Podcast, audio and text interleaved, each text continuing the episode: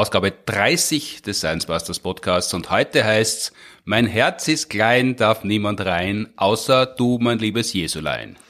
Bis mein Herz ist klein, stimmt es, aber dann kommt Wissenschaft.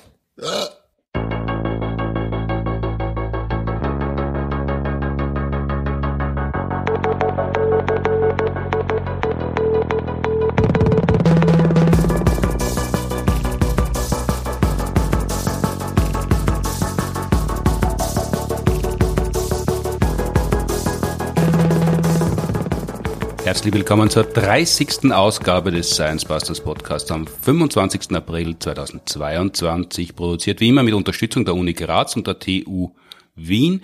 Mein Name ist Martin Puntigam und heute schon wieder Premiere, mir gegenüber zum ersten Mal im Podcast Sarah das Delen BSC am Imba. Hallo. Hallo. Was ist BSC am Imba? Das klingt ein bisschen wie eine Stadt am Fluss. so ähnlich, nein. Ich bin äh, Bachelor of Science am Institut für molekulare Biotechnologie Österreich, mhm. aber nicht die Bachelor mit der Rosa, sondern ja, die wissenschaftliche.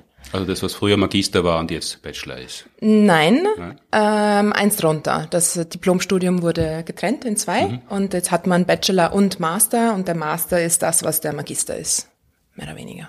Also es ist eine Zwischenstufe quasi. Korrekt, genau. Weil viele dazwischen aufgehört haben und dann aber nichts mehr hatten zum Nachweisen. Deswegen hat man jetzt den Bachelor ähm, eingeführt, dass man da auch ähm, schon in den Beruf einsteigen kann. Jetzt bist du Molekularbiologin. Was, ähm, wir haben ja Molekularbiologen im Ensemble, Martin Moder, Mikrobiologe, Molekularbiologe Helmut Jungwirth, der kann sich immer nicht so entscheiden, sagt immer, er ist molekularer Mikrobiologe. Du bist Molekularbiologin, aber selbst wenn das dasselbe Fachgebiet ist, unterscheidet sie das ja in der Disziplin selber doch deutlich, oder? Ja, genau. Also generell Molekularbiologie ist ja die Biologie bedeutet ja ähm, die Lehre des Lebens, molekular auf kleiner Ebene. Und da gibt es ganz viele kleine Sachen, die man sich da anschauen kann in unserem Körper. Und ich beschäftige mich mit Zellen. Aber kleine Sachen anschauen, das Anschauen ist ja gar nicht so einfach. Womit schaut ihr? Wir schauen tatsächlich uns die Zelle selber mit Mikroskopen an. Mhm. Und dann gibt's noch ganz viele andere Analysemethoden, wie wir dann schauen können, wie die Gene ausschauen oder das ist ja, das ist ein anderer Podcast für sich selbst, glaube ich. Ja, können wir aber nicht springen, aber anschauen. Florian Freistedt als Astronom sagt immer, wir sind so gut im Schauen wie in der Astronomie mhm. und dann, wenn man nachfragt, wie denn geschaut wird, mhm dann schauen die gar nicht direkt durchs Teleskop durch, das man sich ja in seiner Größe, wenn es ein modernes Teleskop ist, schon gar nicht mehr vorstellen kann, sondern das funktioniert ganz anders. Aber ihr sitzt noch, so wie man es aus animierten Zeichentrickserien im Kinderfernsehen kennt, mit dem Labormantel vorm Mikroskop und schaut's durch? Korrekt. Wir können reinschauen und wir sehen dann schon tatsächlich die einzelnen Zellen, je nachdem, was für eine Vergrößerung wir verwenden. Mhm. Also Zellen sind doch auch sichtbar im Mikroskop. Wenn wir uns dann die DNA anschauen wollen, dann ähm, müssen wir auf ein bisschen teurere Mikroskope zurückgreifen. Was ist ein bisschen teurer? Das ist noch immer Lichtmikroskop oder schon Elektronenmikroskop? Elektronenmikroskop, aber ähm, es geht eigentlich auch mit einem, einem normalen Lichtmikroskop, je nachdem, wie man die Sachen dann anfärbt, so wie Ostereier halt. Ich, ich kenne das ja schon, wenn Wissenschaftler, Wissenschaftlerinnen sagen, es ist alles ganz einfach und man muss das nur machen. Ja. Aber Zellen anfärben ist ja gar nicht so einfach, weil wenn jemand wie ich dann anfangen würde zu färben, dann wäre alles gefärbt und nicht nur die Zelle. Wie, wie weiß denn die Zelle, dass nur sie gefärbt werden soll? Das ist ein Prozess, wo wir einen Farbstoff an einem Antikörper gebunden haben. Mhm. Und dieser Antikörper erkennt dann speziell den Teil in der Zelle, den ich mir anschauen möchte. In der Zelle sogar, nicht In nur, der Zelle nicht, nicht oder außerhalb von der Zelle. Genau, es gibt ja gewisse Rezeptoren oder. Genau, wie man es jetzt in der genau. Pandemie kennengelernt hat, dieses Spike-Protein, das Richtig. berühmte, dort kann man andocken und wenn der Antikörper weiß, dort muss ich hin, dann, dann, dann wird das eingeführt. Genau, dann setzt er sich dorthin und nachdem der Farbstoff da drauf sitzt, wird das dann sichtbar im Mikroskop. Mhm. Und der Farbstoff ist Neigungssache, was man für Lieblingsfarbe hat oder gibt es da eine Nomenklatur? Es gibt eine Nomenklatur, je nach, wir nennen das ähm, Emissionen, also im, im Farbspektrum haben wir verschiedene Wellenlängen und wir gehen hier nach Wellenlängen. Also die häufigst verwendeten Farben wären blau, grün, ähm, rot und ein, ein White Far, Far Red heißt das dann. Das sind also die vier Hauptwellenlängen, die verwendet werden und dann später ähm, in, in, in einer Software kann man das dann jede Farbe äh, nochmal anmalen. Aber wie ist es denn, wenn was blau gefärbt ist, dann wissen alle, ah, das ist blau, das ist so und so eine Zelle oder das ist der Vorgang oder muss man dann dazu schreiben, wir haben die und die Zellen blau gefärbt? Das muss man dazu schreiben, weil diese Farbmoleküle können ja an sämtliche Antikörper dran getan werden. Mhm. Das heißt, ähm, genau muss man dazu sagen, was das ist. Und Pink, meine Schmuckfarbe auf der Bühne, das verwendet man auch, weil ich kenne diese histologischen Schnitte aus meiner kurzen Medizinstudiumzeit noch, da war vieles rosa. genau, also man unterscheidet. Möchte man sich das äh, mit via Fluoreszenz anschauen oder dann tatsächlich mit dem freien Auge? Mhm. Da kann man, da kann man auch unterscheiden. Da kann man nämlich sämtliche Farbstoffe auch verwenden. Also Pink geht auch bei. Wenn, man nicht so genau schauen möchte. Genau. Was hat die Fluoreszenz, was hat die für einen Vorteil? Nicht nur, dass sie wunderschön ist, weil sie leuchtet. ähm, die Fluoreszenz lässt uns äh, tatsächlich sehr, sehr genau auf die Sachen schauen. Also sie gibt uns tatsächlich die Struktur wieder, zum Beispiel von einem Blutgefäß. Mhm. Und ähm, anhand von dem können wir dann erkennen, dass das ein Schlauch ist oder mhm. auch nicht. Jetzt haben wir schon ganz kurz kennengelernt, dass du dich gut auskennst. Jetzt bist du noch nicht wahnsinnig alt, indem du gerade Master machst, glaube ich. Mhm, richtig, ja. Wie, wie kommt man denn auf die Idee, Molekularbiologin werden zu wollen? Jetzt ist die Wissenschaft nicht extrem weiblich geprägt. Molekularbiologie, so ein Spezialgebiet in der Naturwissenschaft, da wird es nicht viel besser sein. Das muss man ja wollen. Da muss es ja eine große Neigung geben oder einen Anstoß gegeben haben, dass man sich überhaupt mit Wissenschaft beschäftigt. Was war denn da bei dir ähm, die Initialzündung? Tatsächlich würde ich sagen, hat das schon sehr früh begonnen. Und zwar habe ich, wie ich ungefähr zehn Jahre alt war, von meiner Mama ein Mikroskop bekommen. Mhm. Ich habe eigentlich das komplett vergessen gehabt, aber im Nachhinein habe ich ähm, Schriften gefunden von mir, wo ich nicht mehr lebendige Insekten vom Fensterbrett genommen habe. Ähm, keine gefangen und getötet, sondern genau, die, die sie waren, sie sind schon verstorben gewesen. Ja, sie waren so, dass du hast das Pathologin begonnen. Habe sie dann tatsächlich auseinandergenommen und, und dann äh, mir unter Mikroskop angeschaut und notiert, was ich gesehen habe. Und ich glaube, das waren so, das war so meine allererste wissenschaftliche Arbeit tatsächlich. Weil es kriegen ja viele, also viele Eltern, inklusive wir, haben ja Kinder, versuchen ja den, den Kindern, so wie, wie es ja bei uns war, dieses und jenes anzubieten und nahezulegen und jetzt beschäftige ich mich schon seit 15 Jahren intensiver mit Naturwissenschaft und versuche natürlich auch meinen Kindern zu sagen, wie interessant es ist mhm. und wie zukunftsträchtig und, und so weiter. Mache aber ganz was anderes und folgerichtig geht es ein bisschen ins Leere, weil die halt ihren Interessen nachgehen, was eh gut und schön ist. Das heißt, nur wenn man den Kindern was anbietet, muss das ja noch nicht zu einem Studium führen. Ich glaube, sie sollten am besten auch noch selber Interesse daran haben. Mhm. Bei mir war das auch so, dass ich ein großes naturwissenschaftliches Interesse hatte und am Anfang vom Studium, also ich wusste nach der Schule, ich möchte auf jeden Fall etwas studieren. Da habe ich noch nicht gewusst, ob ich eher Mathematik machen möchte, Physik oder Biologie und wie ich dann tatsächlich so ein, eines dieser Sommerpraktiken gemacht habe, das war etwas sehr Einfaches und zwar Briefe in Kuverts stecken und verschließen. Und das habe ich ähm, über Tage gemacht und in meinem Kopf aber immer über die Sachen nachgedacht, die ich im Biologieunterricht gelernt habe. Mhm. Und dann habe ich gedacht, eigentlich scheint mir, als interessiert mich das tatsächlich am meisten und habe dann einfach mal begonnen, mich einzuschreiben an der Uni Wien und mit dem Bachelor Biologie.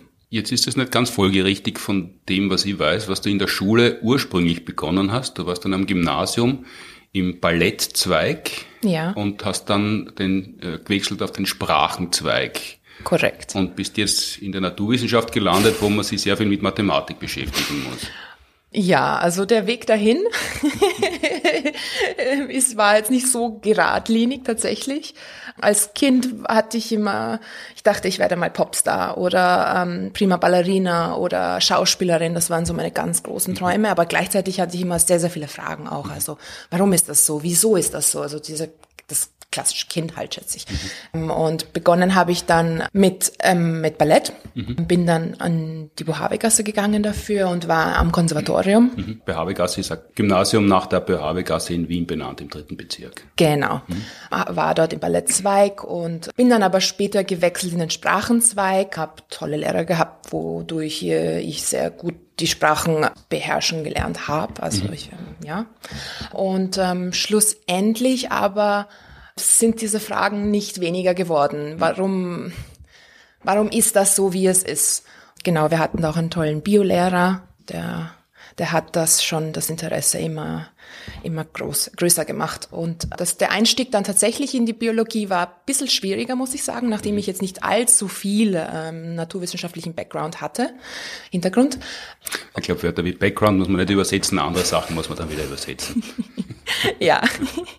Das heißt, am Anfang musste ich doch ein bisschen mehr lernen als wie andere, die tatsächlich äh, mehr Physik, Chemie und äh, Mathe hatten an der Schule. Mhm. Aber es, es hat ähm, funktioniert, es mhm. hat ähm, ausgereicht. Da muss ich natürlich den, die, die Auflage zum Übergang äh, annehmen, obwohl es so platt ist. Also die durchgeboxt, dass das sehr ungewöhnliches Hobby ist, das nehme ich an, oder war das so eine Leidenschaft, dass du auch gedacht hast, du wirst das einmal beruflich machen wollen? Das ist Thai-Boxen. Was ist das genau? Thai-Boxen die Sache war folgende. Ich bin ja immer sehr, sehr sportlich schon gewesen und ähm, ich habe ähm, über neun Jahre lang Ballett getanzt. Das ist, das ist ja sehr, sehr anstrengend und ja. wenn man Pech hat und ja. dabei bleibt, dann ist es ja sehr schmerzhaft, oder? Genau. Die ähm, Ballerinas werden dann schon sehr früh Lehrerinnen, nachdem sie dann ab einem gewissen Alter nicht mehr körperlich können mhm. und in so einer Art Frühpension geschickt werden, mit meistens schon früher als 30. Also das ist, ja. Genau. Jedenfalls habe ich mit Ballett begonnen und dann aber auch aufgehört irgendwann und dann hatte ich aber eine Lehre und ich wollte irgendwie trotzdem weiterhin sportlich betätigen und dann hat eine Freundin vorgeschlagen, wieso machen wir nicht Thai-Boxen? Ein bisschen, ähm, ja, Selbstverteidigung. aber das ist doch nicht naheliegend. Ich meine, Thai-Boxen ist doch noch unbekannter für die meisten Menschen als Karate oder Judo, wo man ja schon eine Vorstellung davon hat, weil das ab und zu im Fernsehen ist oder mhm. Kickboxen, da weiß man mhm. ja schon nicht genau, was das ist, mhm. aber Thai-Boxen, was macht man denn da genau? Genau, das ist jetzt noch mal eine Steigerung. Mhm. Wir haben ähm, das Boxen, das hat nur die Arme dabei. Mhm. Dann haben wir das Kickboxen, da haben wir auch die Beine dabei. Und das Thai-Boxen ist dann... Ähm, Mit Waffen.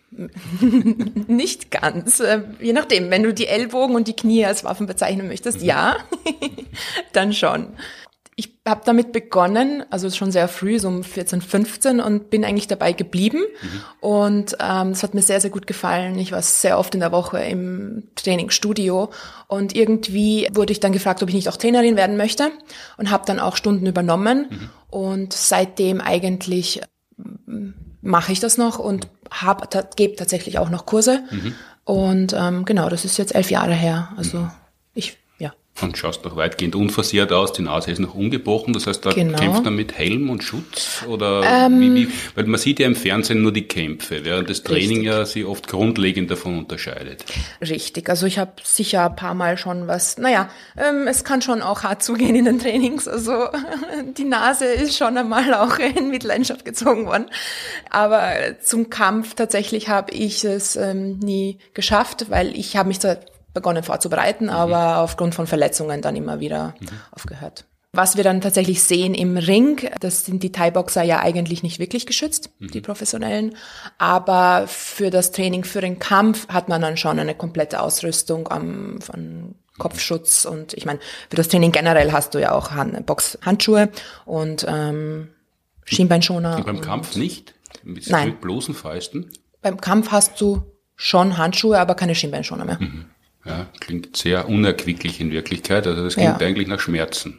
Ja, also ich hatte auch sehr, sehr viele blaue Flecken jahrelang. Und trotzdem ist es toll, wenn man sich die ganze Zeit wehtut, oder? Ähm? Ja, nein, das Wehtun an sich ist nicht toll, aber es ist einfach ähm, der Sport, es ist so intensiv und dann hat man einen tollen Hormon-Rush, ähm, also ein ähm, danach, nach dem Training und ähm, genau, Hormone werden freigesetzt, die einen mhm. glücklich machen und man ist so richtig fertig. Und ein anderer Nebeneffekt ist, ähm, man ist trainiert und mhm. ja, und kann ich für den Sommer nur empfehlen. also das ist die Kombination. Das ist die Kombination. Strandfigur, Strandfigur ja. und Adrenalin. Genau. und Müdigkeit, dass man gut einschlafen kann. Richtig. Weil man ja wach sein muss, in deinem Fall jetzt mittlerweile, weil du ja Wochenstundenzeiten hast, wo sagen wir die 35-Stunden-Woche verdoppelt wird, im schlimmsten Fall. Ja. Das, weil du mittlerweile arbeitest an Organoiden. Genau. Was ist denn ein Organoid? Das klingt so ein bisschen wie ein Außerirdischer in Star Trek, den mhm. man auf einem fremden Planeten findet und dann sind das die Organoiden greifen an oder sind friedlich gestimmt und man kann sich mit ihnen unterhalten? Passt. Ähm, das Wort Organoid leitet sich vom Griechischen ab. Und zwar haben wir einerseits ähm, das Wort Organos äh, und das bedeutet so viel wie Gefäß ähm, beziehungsweise ähm, das Organ, wie wir es halt jetzt kennen. Mhm. Und dann gibt's das Wort Eidos mhm. und das ist so ein, das bedeutet so viel wie artig ähm, mhm. oder Hilfe. Und also das heißt, das Wort Organoid ist eine Mini-Version von einem Organ, demnach organartig. Und das ist tatsächlich eine sehr kleine Ausgabe von all dem, was wir so an, an Eingeweiden zu bieten haben. Ja, tatsächlich kann man theoretisch von jedem Organ, das wir besitzen, ein Organoid herstellen. An welchen Organoiden arbeitest du denn konkret? Ich arbeite an Blutgefäßorganoiden und an Herzorganoiden. Und das Blutgefäß gilt als Organ? Nicht wirklich, aber. das, das kenne ich eigentlich nur aus der Osteopathie und da schüttelt man normalerweise den Kopf. Ähm, ja. Gut, jetzt hast du mich ertappt. es ist ein Gefäß. Ähm, aber ja, auch das können wir nachstellen im Glas, im Labor. Und ähm, deswegen Organoid. Wir haben ja gesagt, dass du im Podcast sein wirst und da sind Fragen zu den Herzen gekommen und eine davon hat der Manuel uns geschickt. Hallo liebe Science Busters. Ich möchte gern wissen, zu welchem Zweck diese Herzen entwickelt werden. Wie kommt man überhaupt auf so eine Idee? Danke, Manuel. Und das ist ja tatsächlich nicht ganz naheliegend. Also natürlich ist so, wie man sich so vorstellt, wie ich mir vorstellen kann, es gibt Organspenden, Spendenmangel, die, man weiß mittlerweile, wie man Organe austauscht. Das müssen aber große Organe sein. Und mit kleinen Organen wird man es ja nicht so machen, wie mit, wenn man einem Kind ein bisschen zu große Sachen kauft und sagt, wird schon reinwachsen, sondern äh, da hat man ja was anderes vor. Wie, wie geht's ihr denn vor oder wie gehst du denn vor? Oder nehmen an, du bist in einer Forschungsgruppe mhm, eingegliedert oder du arbeitest mit anderen Leuten zusammen in einer Gruppe. Wie, wie geht's ihr vor? Nach, wie ein Kochrezept, der sagt, heute gibt's halbes Dutzend neue Herzen und dann wird die Petrischale befüllt und dann geht's los? Das wäre sehr schön, wenn das so einfach wäre. Tatsächlich gibt es sehr, sehr viele Fragestellungen. Wir haben leider auch sehr, sehr viele Krankheiten mhm. ähm, und ähm, für jede Krankheit braucht man ein gutes Modell. Und jetzt gibt es zum Beispiel, wenn die Frage ist, warum Herzen? Leider ist es immer noch so, dass Herzerkrankungen ähm, unser Nummer eins Killer ist. Das mhm. ist jetzt, ja. Leider also nicht ist, so. ist das tatsächlich, man hört es ja oft, Herz-Kreislauf-Erkrankungen sind noch immer Todesursache Nummer eins. Ja. Da denkt man sich, ja, das ist natürlich äh, schlimm. Ja. Irgendjemand muss führen, irgendjemand braucht die Goldmedaille, immer tödlichste Krankheit, aber es ist ja auch naheliegend, weil der Tod ist ja unter anderem so definiert, dass das Herz nicht mehr schlägt. Also da, dann ist man halt tot, wenn das Herz nicht mehr funktioniert. Aber ist es tatsächlich so, dass davor die Erkrankung die Ursache dann fürs Ableben ist? Ja, genau. Es gibt tatsächlich auch diesen Fakt, dass alle 36 Sekunden in der USA ein Mensch an Herzstillstand ähm, aufgrund einer Vorerkrankung stirbt. Mhm. Das heißt, das ist sehr wohl eines der Hauptprobleme. Und danach gibt, kommen andere Krankheiten wie äh, Krebs und andere tragische Sachen. Mhm. Jetzt äh, ist es eben wichtig, dass wir das alles verstehen. Mhm. Und dafür bieten sich Modelle sehr, sehr gut, weil wir wollen ja nicht am Menschen selbst arbeiten. Mhm. Ja, ihr würdet schon wollen in Wirklichkeit, Wenn aber ihr dürft es nicht.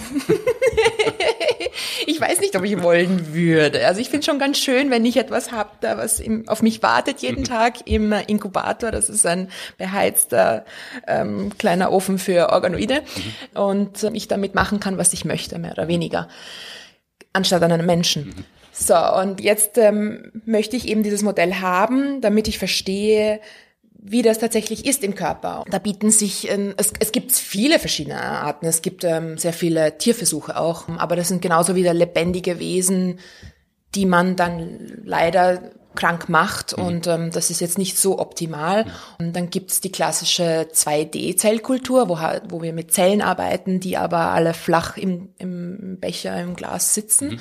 Und das spiegelt noch nicht ganz das wieder, wie es tatsächlich im Körper ist. Mhm. Und dann kam die Idee, also wir sind ja ständig am Denken, wie können wir was verbessern, wie können wir was optimieren. Hier war dann die Gruppe von Sascha Menjan am Imba. Wie können wir aus diesen 2D-Zellkulturen eine 3D-Struktur formen. Und zwar, dass wir hier ähnliche Interaktionen zwischen den Zellen und eine ähnliche Physiologie wie im Menschen drinnen selber auch haben, mhm. was die 2D-Kultur nicht widerspiegelt. Die Idee ist ja eines, aber wie, wie stellt man denn das ist ja, das sind ja echte kleine Menschenherzen, kann man das so sagen, oder zumindest ja. in, in ihrer Grundstruktur. Ja. Das kann man sich ja wünschen, dass man das kann, aber wie stellt man denn das her? Zuallererst äh, ist es, es, es hängt viel vom Beobachten ab und vom Verstehen. Wir, wir schauen uns oft an oder Forscher schauen sich an, wie kommt es denn zum Embryo? Wie entsteht der Embryo? Ähm, an was für Tagen passiert was im Embryo? Wir mhm. wissen ja, das fertige Kind kommt nach zehn Monaten, mhm. aber ja, oft, oft, schon nach neun. Manchmal auch, ja, oder noch früher. Aber das ist alles zeitlich reguliert. Mhm.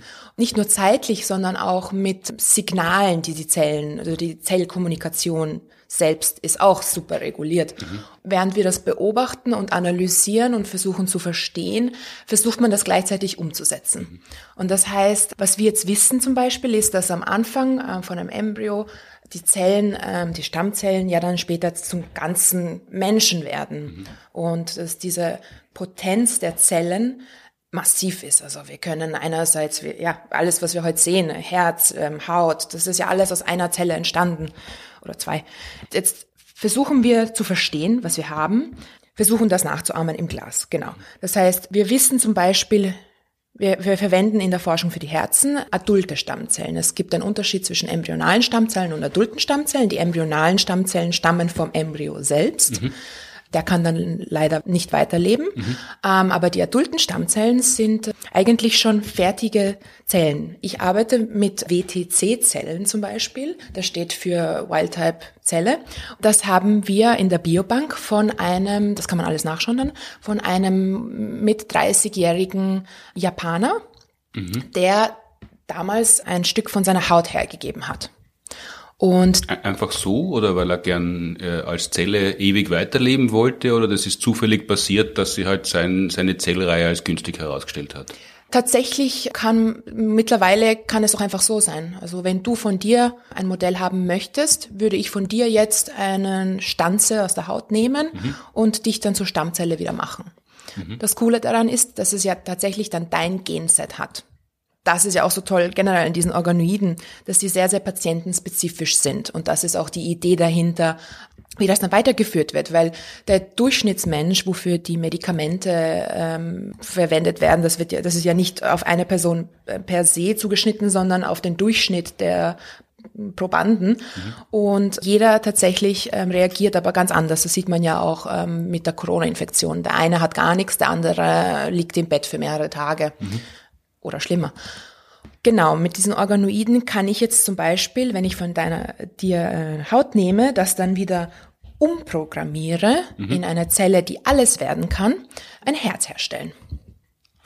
Mit den richtigen Signalmolekül-Cocktail und zur richtigen Zeit. Das haben wir in der Folge 21, Martin Moder und ich einmal mit, mit Hirnen ganz kurz besprochen. Also es ist tatsächlich so, das ist eine fertige Zelle, wie man sie im Erwachsenen findet, die man so präpariert, dass man wieder alles draus machen kann, obwohl sie eigentlich schon ausdifferenziert war.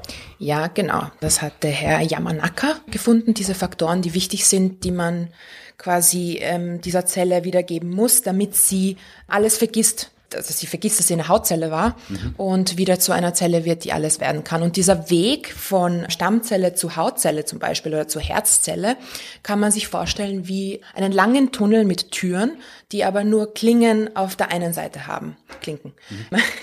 Das heißt, ich gehe durch eine Tür und kann aber nicht mehr zurück. Das ist dieses Stadion der Differenzierung von Stammzelle. Sie entscheidet sich, okay, oder ich entscheide für sie, mhm. ich möchte, dass du Herz wirst, ich gebe dir jetzt ähm, ein Nährmedium, eine, eine Suppe von mir aus, also Wachstumsfaktoren, ähm, dass du ein Herz werden sollst. Und zuerst muss ich aber sagen, ich weiß, dass es zum Beispiel Stammzelle, dann heißt diese eine äh, Phase Mesoderm. Mhm. Und aus der Mesoderm später wird dann die Herzzelle. Und ich gehe durch eine Tür, bin jetzt in der Mesoderm, Mesodermzimmer und kann aber nicht mehr zurück zur Stammzelle. Also eine Schleuse quasi. Genau, also eine Schleuse. Und dann geht's wieder weiter. Ich möchte jetzt, dass du weiter wächst und weiter differenziert, mhm. heißt das.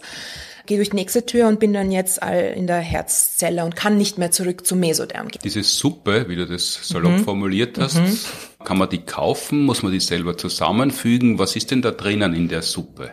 Diese Suppe, ja, ich meine, die einzelnen Bestandteile kann man kaufen, aber damit wir ein, ein gutes ähm, das kann man alles optimieren. Das heißt, ich selber setze das so zusammen wie bei einem Rezept. Manche, manche mögen mehr Salz, manche mehr Pfeffer und ähm, so ist das halt auch bei den Zellen. Das heißt, am Imba gibt es eine speziellere Suppe als an einem anderen molekularbiologischen Labor? Genau, also ich glaube, äh, jedes äh, oder viele Labore, die an verschiedenen Sachen arbeiten, haben da so eine eigene Suppe, wo, mhm. wo sie die Erfahrung gemacht haben, dass das besonders gut für das Modell, was sie verwenden, mhm. funktioniert. Und wie ist das denn jetzt? Wie exklusiv ist das? Sind die auf ihre Suppenrezepte so stolz, dass sie sie nicht teilen? Oder ist das doch eine offene Wissenschaft, dass man anderen Laboren, wenn man fast draufkommt, sagt, bei uns haben wir die Suppe, wenn wir ein bisschen mehr Salz dazugeben und das funktioniert das besser? Mhm. Während der Forschung selber probiert man viel ähm, aus, ähm, viel auch mit Konzentrationen. Mhm. Sobald man dann tatsächlich das optimale Rezept gefunden hat, wird das schon veröffentlicht, mhm. dass die andere, die ganze Welt darüber Bescheid weiß und andere dann sehen, oh wow, okay, da hat es sehr gut geschmeckt oder funktioniert. Das heißt, ich werde in Zukunft, kann ich diesen Teil dann bei mir weglassen, weil das wurde schon optimiert von einer. Laborgruppe, die haben viel Zeit investiert und viel dran gearbeitet. Das heißt, ich muss mich, mich damit nicht mehr beschäftigen und kann das jetzt verwenden. Oft ist das dann auch so, dass was im Labor dann optimiert wird, Firmen das dann aufkaufen, das dann schon fertig ähm, verkaufen ja. was dann die Forschungsarbeit erheblich abkürzt, Korrekt. weil man nicht immer genau, das mischen heißt, muss, weil das ist ja eine Fehlerquelle mehr. Genau, wir sind dann nämlich schon einen Schritt weiter, mhm. kann man sich dann schon anderen Sachen widmen. Mhm. Jetzt seid ihr ja schon wirklich so weit, dass es diese Herzen gibt. Das heißt, ja. ihr habt die Hautzellen einer Gehirnwäsche unterzogen, die, ja. das war eine Amnesie, molekularbiologische Amnesie, die gehen ja. jetzt in den Tunnel hinein und irgendwann einmal sagt sie ja, wie die Kinder, die sie in den Türstock stellen, Absperrung, dann müssen sie durch die eine Tür raus und werden mhm. dann Herzzellen. Aber genau. das ist ja noch kein dreidimensionales Herz. Es gibt verschiedene Behälter, in denen man sie züchten kann. Mhm. Und jetzt gibt es auch verschiedene Beschichtungen. Bei diesen 3D-Gebilden, bei diesen Organoiden ist es sehr, sehr wichtig, mhm. dass die nicht festkleben am Glas, sondern ähm, zusammenwachsen können und diese Art Ball formen können oder das Herz eben. Und da ist es zum Beispiel wichtig, dass sie keine Beschichtung haben, zum Beispiel im Glas. Das heißt, ähm, sie können dann hochwachsen und eine eigene Struktur kann ich mir noch ungefähr vorstellen. Also normalerweise würden Zellen versuchen, am Schalenboden festzuwachsen. Ja, was Zellen sehr, sehr mögen, ist eine gewisse Struktur, ein gewisses Skelett zu haben. Mhm. Und anhand von diesem ähm, Skelett ähm, wachsen sie dann entlang. Mhm. Wir versuchen das eben zu kontrollieren. Und ähm, das machen wir, indem wir sie dann eben in andere Gläser tun. Da können sie sich dann erlauben, tatsächlich nicht der Fokus vom, Sie müssen am Glas ähm, kleben, mhm. geht auf, Sie haben andere Zellen neben sich, Sie können mit denen interagieren mhm. und dann diese 3D-Strukturen formen. Und das machen Sie von selber oder da müsst ihr sie wieder ganz genau anleiten, dass Sie sie da organisieren? Wir leiten sie mit diesen Suppen an. Mhm. Also ähm, es ist zeitlich natürlich, wie gesagt, auch sehr, sehr wichtig. Das heißt, eine Zelle ist ja nur ein Teil von unserem Körper, mhm. der außerhalb unseres Körpers lebt. Und jetzt müssen wir so gut wie möglich das ähm, imitieren, unseren Körper. Das heißt, wir essen ja täglich. Wir haben ja eine gewisse Temperatur. Das heißt, Zellen müssen genauso behandelt werden. Mhm. Ich muss sie täglich füttern. Jetzt nicht wie wir Frühstück, Mittag und Abendessen mit Snacks dazwischen. Mhm. Aber einmal täglich, Gott sei Dank, reicht. Jetzt gibt es mittlerweile auch schon Medien, wo es alle zwei bis drei Tage möglich ist. Die mhm. sind dann aber dementsprechend ein bisschen teurer. Dann muss man sie noch ähm, in einen Brutkasten tun, der 37 Grad hat, so auch wie unser Körper. Einen gewissen pH-Haushalt müssen wir auch stabil halten. Deswegen haben wir auch eine CO2-Zufuhr in diesen Inkubatoren. Natürlich haben diese Zellen kein Immunsystem. Das heißt, wir müssen sehr, sehr, sehr steril arbeiten. Ansonsten würden die uns davon sterben. Das heißt, der Arbeitstag bei dir beginnt einmal mit Reinigung, Umzug, Schutzkleidung und ja. erst wenn du das Gefühl hast, äh, du bist jetzt gut ausstaffiert, gehst du ins Labor oder äh, wenn jemand anderer sagt, das reicht und du darfst rein?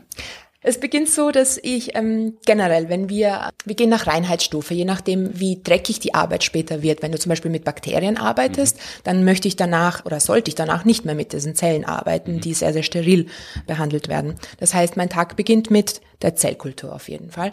Und dann wird einmal ganz großräumig gereinigt, sehr viel mit 70-prozentigen Ethanol. Mhm. Und wir haben diese, wir nennen sie mal Hoods, das sind ähm, Luft, ähm, wie heißen diese? Also die, die, die diese die, Kästen, die, oh oh. Die Dunstabzüge. Ja, genau, sie haben alle spezielle Filter. Mhm.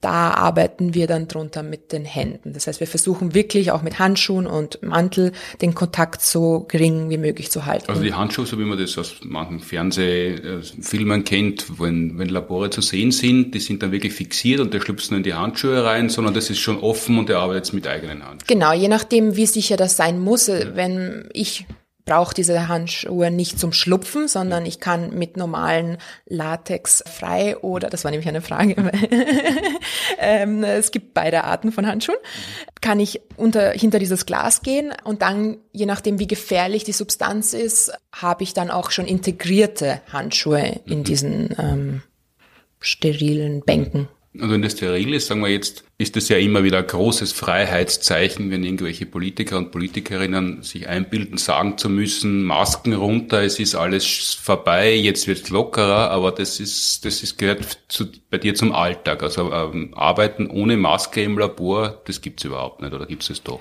Gibt es schon, auch ich meine jetzt nicht mehr wegen der Pandemie, aber davor, je nachdem, womit man arbeitet. Wenn du mit Viren arbeitest, dann gibt's ganz spezielle FFP3-Masken, die wir da tragen müssen, damit wir das nicht auch inhalieren und uns selber schützen. Aber wenn ich mit einfacher DNA arbeite, theoretisch müsste ich keine Maske dabei tragen. Und praktisch? Praktisch. Äh, Macht man es doch aus Sicherheitsgründen, weil man nicht genau weiß, was man in zehn Jahren herausfinden wird und dann wird es gut gewesen sein, dass man doch eine Maske aufgehabt hat? Nein, praktisch. Mit der DNA selber habe ich keine Angst. Mhm. Deswegen ähm, würde ich, wäre die Pandemie nicht, keine Maske tragen, wenn ich mit der DNA selber arbeiten würde.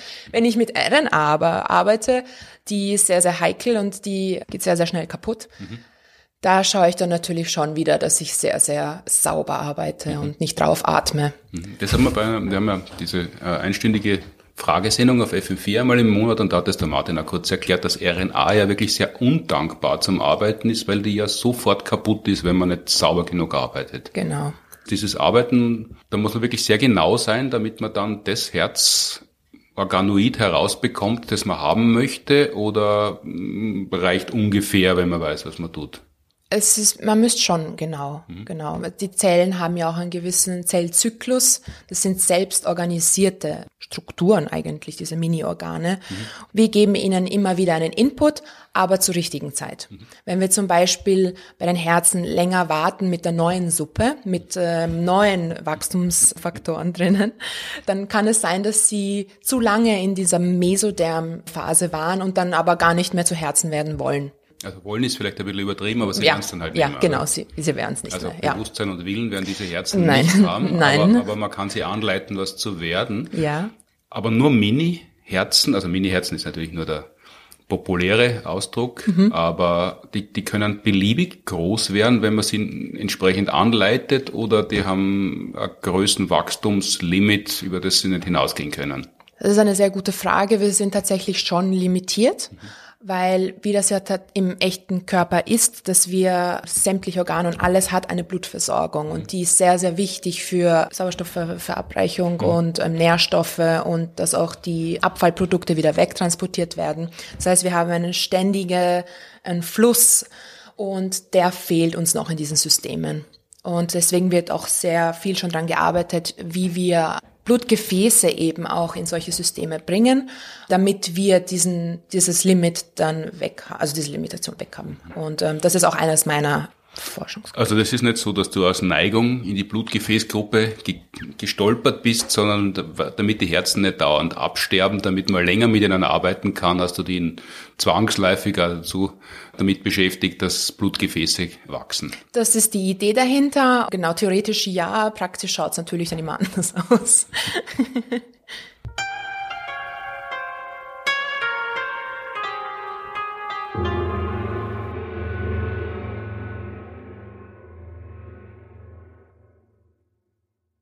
gibt es diese Mini-Herzen, die so empfindlich sind, die regelmäßig gefüttert werden müssen, fast wie ein Haustier.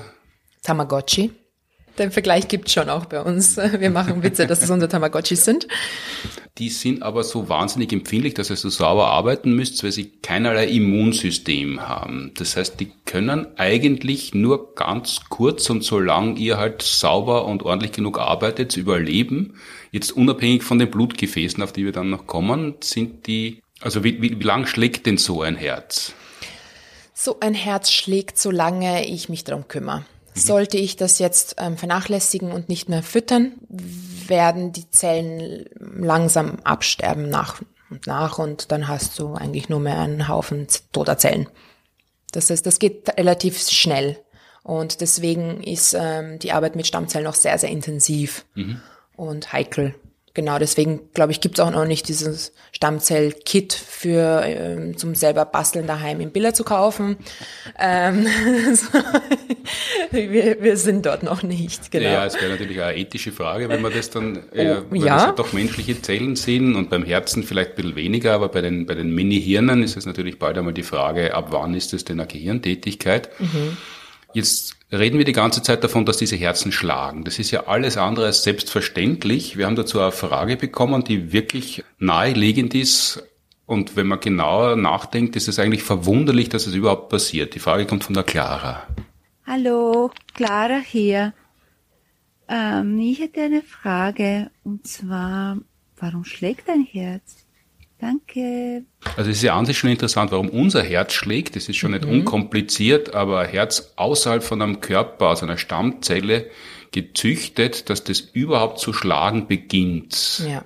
Woher weiß das, dass es äh, schlagen kann und wenn es es einmal gemacht hat, dass es gut ist, wenn es es öfter macht. Wenn es ja keine Blutversorgung gibt, das ist ja die, unter anderem die Aufgabe im Herzen in unserem Körper. Genau.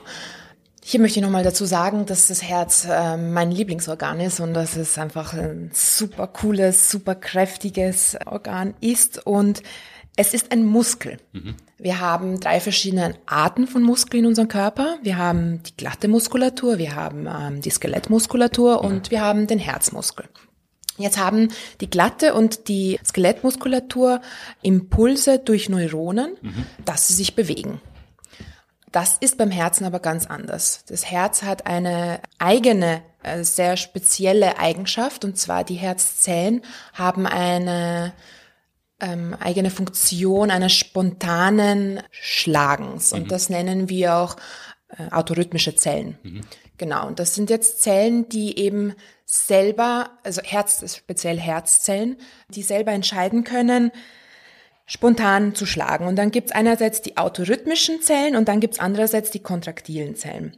Das heißt, die autorhythmischen Zellen geben das Signal, es, diesen Impuls, diesen elektrischen Impuls von selber. Und die kontraktilen Zellen können das nicht, aber sie können diese, diesen Impuls aufnehmen und mechanisch umsetzen. Und das sehen wir dann als dieses Schlagen. Mhm. Wenn eine Herzzelle, eine autorhythmische selber beginnt, dann wird dieses Signal eben von Zelle zu Zelle weitergegeben, bis wir dann dieses ähm, schöne eingespielte Schlagen haben von diesem einen Organ. Und mhm. das sehen wir in diesen Herzorganoiden eben auch.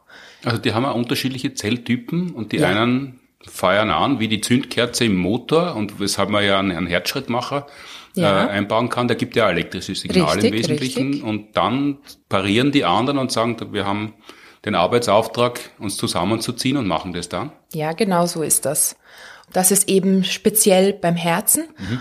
Und warum macht das Mini-Herz das? Weil es es nicht anders gelernt hat? Weil es hat ja keinen Sinn, dass das Mini-Herz schlägt, weil es wird ja kein Blut weitergeleitet. Genau, jetzt haben wir vom Embryo gelernt, in der dritten Woche beginnt so eine Art spontanes Schlagen von einer Art Herzschlauch. Mhm. Wir haben da ja noch kein Herz mit Kammern im Embryo, sondern diesen Schlauch wir haben tatsächlich da noch nicht wirklich äh, ein sehr organisiertes System im Embryo in der dritten Woche. Mhm. Aber das Herz ist tatsächlich eines der ersten funktionierenden Organe. Und was wir dann auch sehen in, in unserem Modell, in diesen Herzorganoiden, dass die Herzen nach ungefähr fünf bis sieben Tagen beginnen zu schlagen. Also mhm. sobald sie sich umdifferenziert, das wissen wir jetzt schon, was es heißt, ähm, haben in Herzzellen, haben sie auch das Potenzial, elektrische Signale weiterzugeben mhm. und dann zu schlagen. Aber es ist natürlich nicht das, das gleiche, die gleiche, der gleiche Rhythmus, die gleiche Art von Schlagen wie im Embryo. Aber wir kommen schon mal dahin und es sind noch nicht ähm, die gleichen Zellen, weil später entwickeln sich, also es ist sehr, sehr primitiv alles und sehr, sehr vereinfacht, mhm. weil später gibt es dann spezialisierte Zellen, die das dann übernehmen. Aber für den Anfang ist das schon mal sehr, sehr gut und äh, funktioniert auch. Und jetzt sind diese Herzen schon gut genug, dass man an ihnen tatsächlich verschiedene Krankheiten ausprobieren kann oder untersuchen kann oder zumindest beobachten kann, wie sie darauf reagieren? Ein gutes Beispiel wäre jetzt zum Beispiel mit den Blutgefäßorganoiden. Mhm. Und zwar ähm, hat ein ehemaliger Postdoc in meinem Labor, der die erschaffen hat, mhm. hat sich die, die Diabetespatienten als Vorbild genommen und hat dann geschaut, ob er das in den Blutgefäßen nachahmen kann. Mhm. Und was wir wissen bei den Diabetespatienten ist, dass die Struktur von diesen Blutgefäßen jetzt nicht, nicht mehr so kompakt ist, sondern sie werden durchlässig, mhm. was ein großes Problem ist das hat er nachmachen können, indem er zum Beispiel die Zellen interessanterweise mit mehr Zucker gefüttert hat. In dieser mhm. Suppe hat, ist mehr Zucker drinnen und die Zellen reagieren darauf und verhalten sich dann wie die Blutgefäße bei Diabetikern. Und so kann man das einerseits zum Beispiel ähm, nachmachen und mit den Herzen gibt es, ähm, gab es schon mal auch einen Versuch, einer der ersten Versuche, da haben sie, wie heißt das auf Deutsch, ähm, ähm Cryo Injury. Ähm, sie also, haben, also abgekühlt, oder? Genau, sie haben einen sehr, sehr kalten Stab genommen und mhm. haben das Herz damit verletzt, weil mhm.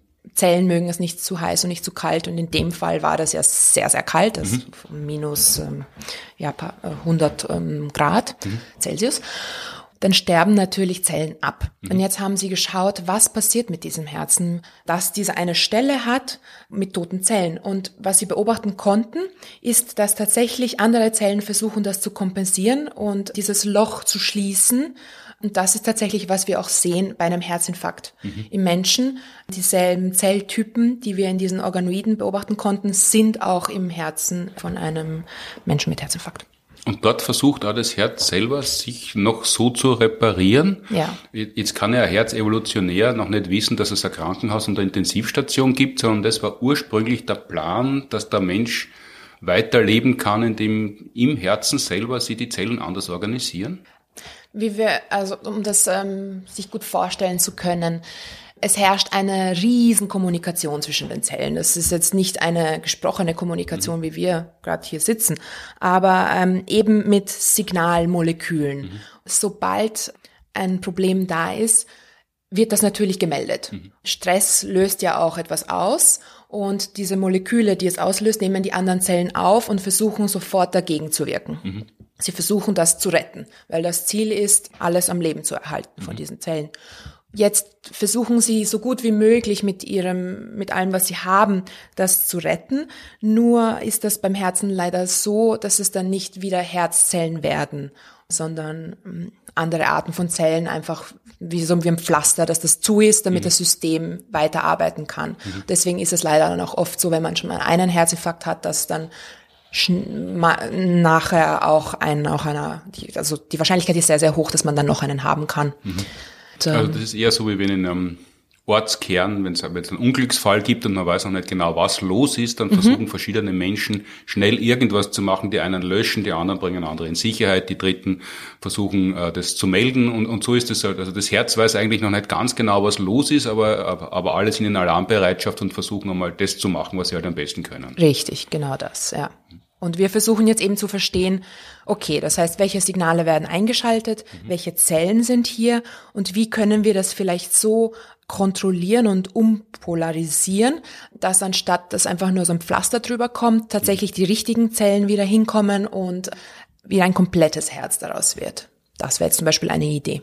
Wir reden jetzt die ganze Zeit so davon, als ob das das Selbstverständlichste wäre, dass, dass man mit Mini-Organen arbeitet und dass man weiß, wie die Zellen zu ergänzen sind und so weiter. Aber seit wann gibt's denn das in der Forschung überhaupt?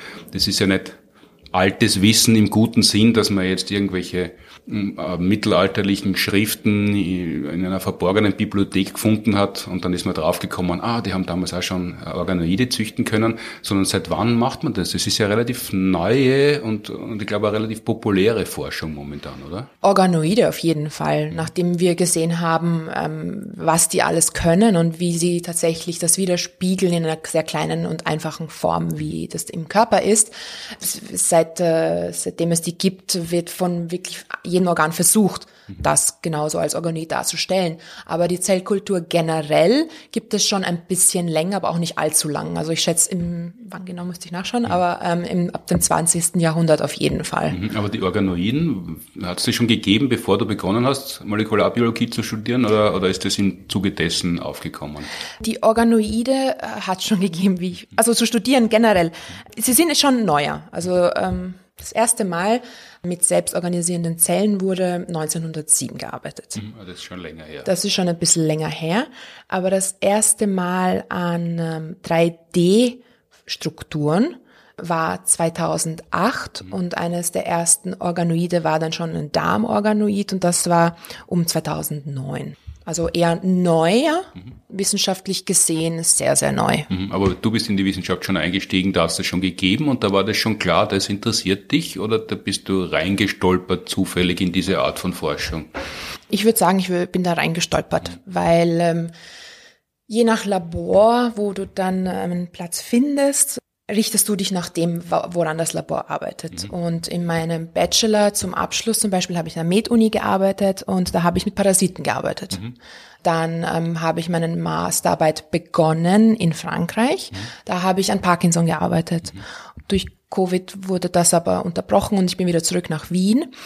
Seitdem habe ich dann eben, seitdem ich im, im Labor von Professor Josef Penninger bin, arbeite ich dann eben an den Stammzellen. Und mein Master selber ist auch Genetik und Entwicklungsbiologie. Und diese Entwicklungsbiologie hilft mir da sehr, dieses Wissen hilft mir sehr bei der Organoid-Entwicklung. Das ist eigentlich reiner Zufall, dadurch, dass in Wuhan äh, eine Pandemie begonnen hat, hast du wieder zurückkommen müssen nach Wien, äh, forscht jetzt nicht irgendwo in Frankreich oder möglicherweise noch woanders, dann an Parkinson, ja. sondern hast du da nach Hause kommen müssen, um ja. die da umzusehen und da was zu suchen und bist dann bei den Herzen gelandet? Genau das. Genau so war das. Bisschen ungünstig, aber. Also kein Herzenswunsch im, im engeren Sinn. und die, der Titel deiner Masterarbeit, wie lautet der genau? Äh, der lautet über, es ist auf Englisch. Ja, ja, klar. Okay. Ähm, the vascularization of heart organoids with blood vessel organoids. Also genau das, was du beschrieben hast, dass du im genau. Blutgefäßsysteme genau. oder Organ Organoide äh, versuchst herzustellen, die dann in die, sie mit den Herzen verbinden. Das ist ja die Idee, oder? Richtig, genau. Dass die den nächsten Schritt der Entwicklung auch haben und mhm. Blutgefäße haben und dass wir über diese Blutgefäße dann besser noch die Organoide kontrollieren können und in den nächsten Wachstumsschritt ähm, gehen können, in Wachstumsphase, weil die ja noch sehr, sehr jung sind, diese Organoide. Mhm. Also noch nicht so groß wie ein adultes Herz, sondern ähm, embryonal Stadion Tag 20 ungefähr. Also wir ja. sind noch sehr, sehr früh. Wie ist das im metrischen System? Wie groß ist so ein Herz? Kann man das mit freiem Auge sehen? Man könnte. Es ist ein Millimeter groß mhm. und es ist äh, weiß. Also es ist ein weißer Punkt in einer Flüssigkeit, wenn man Punkt. hinschaut. genau. genau so schaut das aus. Und ähm, man kann sie natürlich auch kleiner machen. Mhm. Also je nachdem, wofür wir sie dann brauchen, ähm, können wir da mit der Zellzahl spielen. Das ist sehr, sehr wichtig am Anfang, wie viele einzelne Zellen wir verwenden, damit mhm. dieses 3D-Gebilde dann gebildet wird. Mhm. Je nachdem, wie viele Zellen wir am Anfang einsetzen, so groß wird das dann später. Aber wir kommen momentan nicht über die ein Millimeter, beziehungsweise vielleicht noch zwei, aber nicht wie jetzt das adulte Herz, was so groß ist wie eine Faust. Mhm. Das sind wir noch lang davon entfernt. Mhm. Aber wollt ihr dorthin kommen? Ich glaube, momentan ist der Fokus eher, dass wir patientenspezifisch Therapiemöglichkeiten dadurch entwickeln können und noch nicht wirklich das Herz dann selber ersetzen Das hast du vorher schon kurz angedeutet. Der große Vorteil an diesen Organoiden ist ja offensichtlich, dass wirklich Patienten, Patientinnen mit ihren eigenen Problemen und die Zellteilung ist halt eine sehr individuelle Angelegenheit, wenn man länger auf der Welt ist, die mhm. kommen dann und man kann wirklich im Modell abbilden, welches Problem der Patient, die Patienten haben kann und die Therapie dann ganz individuell darauf abstimmen. Genau das. Und das ist so wunderbar und fantastisch, auch mit Medikamenten eben. Anstatt dass ich jetzt an den Menschen ausprobiere, ob das hilft oder nicht, dieses mhm. Medikament, oder ob es nicht sogar einen Schaden anrichtet, kann ich das zuerst an diesem Mini-Version von dir jetzt zum Beispiel mhm. das ausprobieren, ohne dass ich dir Schaden zufüge. Das klingt ja nach einer sehr exklusiven Behandlungsmethode. Momentan sowieso, aber eigentlich grundsätzlich. Wenn man sagt, Herz-Kreislauf-Erkrankungen sind weltweit Todesursache Nummer eins, dann geht's da ja um Milliarden Menschen wahrscheinlich, oder zumindest um hunderte Millionen. Ja. Man kann ja nicht hunderte, hundert Millionen Organoide irgendwo haben und je mhm. nachdem, was der Patient, die Patientin gerade für ein Problem hat, sagen, ah, das haben wir eh irgendwo gelagert. Abgesehen davon, dass es dann natürlich wieder irgendwelche Verwaltungsschwierigkeiten gibt und dann kommt das andere Organoid und dann äh, kriegt man andere Tabletten und dann hilft's erst wieder nicht. Ja. Für, für wen kommt denn das in Frage?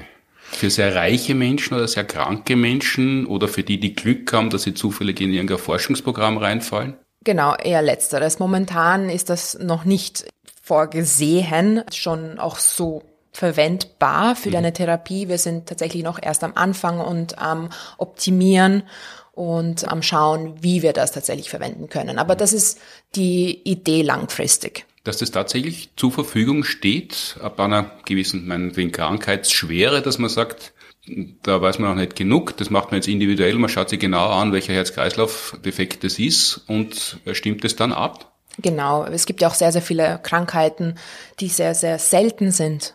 Wenn wir dann hier üben, ähm, ausprobieren wollen, ob ähm, ein neues Medikament hilft, dann gibt es oft auch nicht genug Patienten, an denen wir das ausprobieren können. Mhm. Sowas würde da schon sehr, sehr hilfreich sein. Das ist der Anspruch in der Forschung immer, äh, seltene Krankheiten heilbar zu machen. Mhm. Der Anspruch der Industrie ist es ja weniger. Also wenn ihr das herausfindet, also normalerweise ist es so, seltene Krankheiten, zumindest ist es das Vorurteil, das man immer wieder mal hört, werden weniger beforscht, weil die Therapie weniger großes Geschäft dahinter ist. Und deshalb dauert es oft sehr, sehr lang, bis die Therapien entwickelt sind. Das würde jetzt mit einem Organoiden schneller gehen?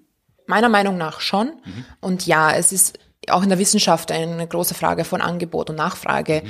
Für lange Zeit könnte man ja auf den Social Media äh, Seiten die ALS, äh, das ALS, diese Challenge, wo man die Eisbucket Challenge, mhm. wo man sich Wasser über den Kopf geschüttet hat, um ähm, darauf hinzuweisen, dass es auch diese Krankheit gibt. Oder mhm. wir tragen oft diese sch äh, pinke Schlaufe für Brustkrebs. Mhm. Also je nachdem, wie trendy das gerade ist und wie viele Menschen leider daran leiden, mhm.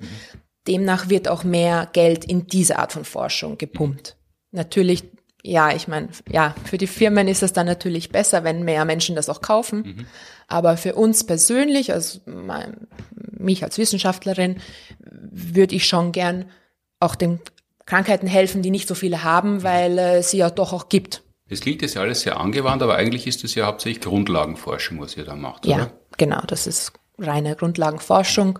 Ja, müssen wir mal schauen, wie weit das geht und wie schnell sich das weiterentwickelt, dass das dann umgesetzt werden kann. Ja. Mhm. Und das bleibt alles noch auf absehbare Zeit klein, selbst wenn es euch gelingen sollte. Wofür viel Glück wünscht, die, das Blutgefäße mit den Herzen zu verbinden, weil das waren auch Fragen, wir haben, einige haben gefragt und das habe natürlich immer das erste Mal gefragt, wie ich das äh, gehört habe, irgendwann einmal Ersatzherzen zu züchten, eben von einem Millimeter auf Faustgröße. Das ist ja eine Skalierung, das muss man erst einmal hinkriegen, funktionstüchtig. Also ja. da, wenn das nicht alles ausgereift ist, müsste man sich ja überlegen, ob man sich so ein Herz überhaupt einpflanzen lassen möchte. Ja. Das ist aber gar nicht vorgesehen. Das heißt, der Plan ist nicht irgendwann aus den Mini-Herzen mittelgroße zu machen und dann große Herzen und dann ein Ersatzteil Manufaktur herzustellen, sondern ihr wollt in erster Linie nur verstehen, wie das Herz funktioniert und wie es auf gewisse Reize reagiert.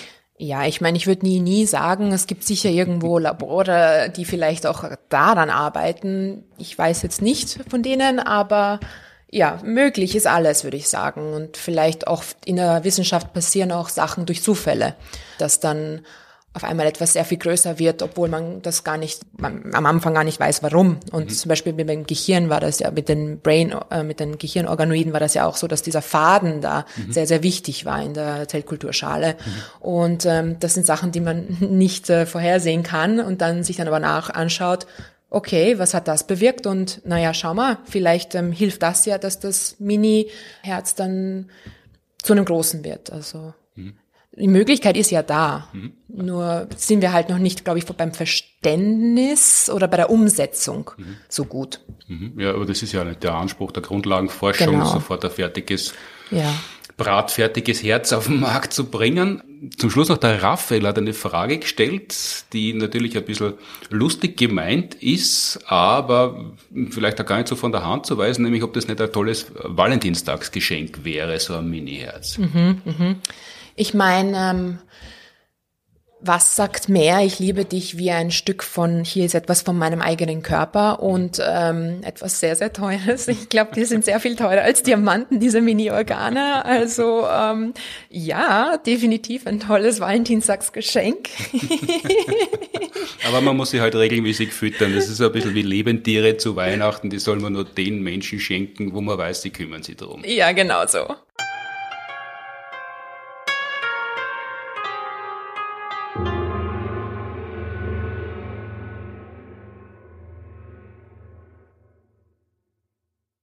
Ersatzteillager. Da wird es noch länger dauern bis dahin, wenn es überhaupt dazu kommt, auch Valentinstagsgeschenke, da muss man schon wirklich Oligarch sein, der Zugriff auf sein gesamtes Vermögen hat, dass man da schenken kann und selbst dann sollte man sich überlegen, aber man kann dem Herzen auf die Schliche kommen, was es denn so macht unter verschiedenen Bedingungen und unter Umständen sehr individuelle Therapien entwickeln. Danke vielmals einstweilen. Wir sind wieder am Ende, beim letzten, beim spektakulärsten Teil unseres Podcasts, äh, nämlich die Durchsagen. Und tatsächlich fügt sich heute sehr günstig. Wir hätten das so planen können, ist uns aber mehr oder weniger passiert. Nämlich wir haben jede Woche ja Dienstag auf ORF 1 eine neue Ausgabe unserer Fernsehshow und tatsächlich ist morgen Dienstag, den 26.04. die Folge Herz ist Trumpf auf Sendung, wo unter anderem Martin Moder zu sehen sein wird, wie er deine Herzen präsentiert auf der Bühne, wo man sich ja anschauen kann, wie schaut denn so ein Mini-Herz, so ein Organoid aus, wie schlägt's und nicht nur die, deine Mini-Herzen werden zu sehen sein, sondern du selber auch, du warst da mit dabei bei ja. der Aufzeichnung im Publikum. Ja, danke schön für die Einladung. Ja, ja, gern, danke für die Herzen. Und wer mehr von dir sehen möchte, du hast einen Instagram-Kanal, das ist jetzt weniger spektakulär, also das haben doch äh, manche Menschen weltweit, äh, aber du hast ihn mit einem speziellen Vorhaben gestartet. Wie, wie heißt er denn? Ähm, er heißt T. Sara Sahara. Mhm. Und genau, mein Vorhaben ist zu zeigen, wie der Alltag im Labor denn so ausschaut. Mhm weil man sich das vielleicht nur so vorstellt, wie man es aus Grey's Anatomy kennt, analog. Also der, der Alltag im Krankenhaus schaut doch deutlich anders aus als der, der Krankenhausalltag in Fernsehkrankenhäusern und der Laboralltag in Forschungseinrichtungen wahrscheinlich auch. Genau, es ist nicht ganz so dramatisch. Ähm aber ja, im Großen kriegt keine Anrufe, ja, wir haben da ein Mini-Herz. In fünf Minuten sind wir mit dem Rettungswagen da. Richtig, das, äh, das fehlt noch. Wobei, wenn, wenn der Inkubator mal Alarm geben musst du dort sein, weil die Temperatur passt nicht und das stirbt alles.